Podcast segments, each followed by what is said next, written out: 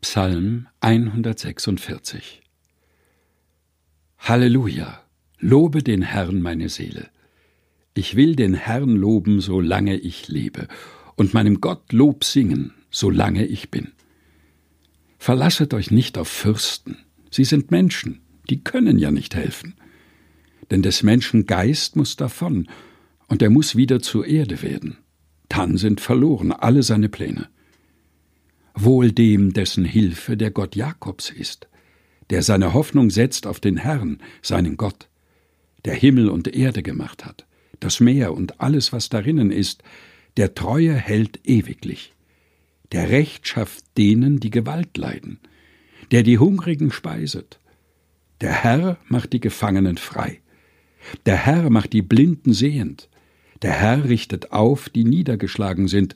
Der Herr liebt die Gerechten. Der Herr behütet die Fremdlinge und erhält Waisen und Witwen. Aber die Gottlosen führt er in die Irre. Der Herr ist König ewiglich.